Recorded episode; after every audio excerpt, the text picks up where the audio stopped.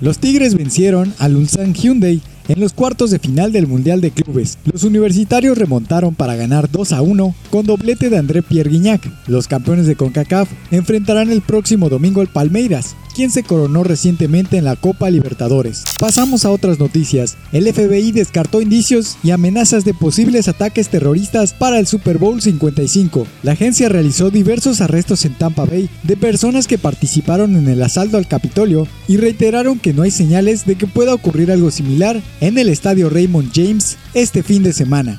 Por último, el exboxeador Floyd Mayweather Jr. sugirió que está dispuesto a una pelea de exhibición contra Curtis Jackson, mejor conocido como 50 Cent. El ex campeón invicto se retiró en 2017 y aseguró en sus redes sociales que durante este año tendrá varios encuentros de exhibición contra personalidades.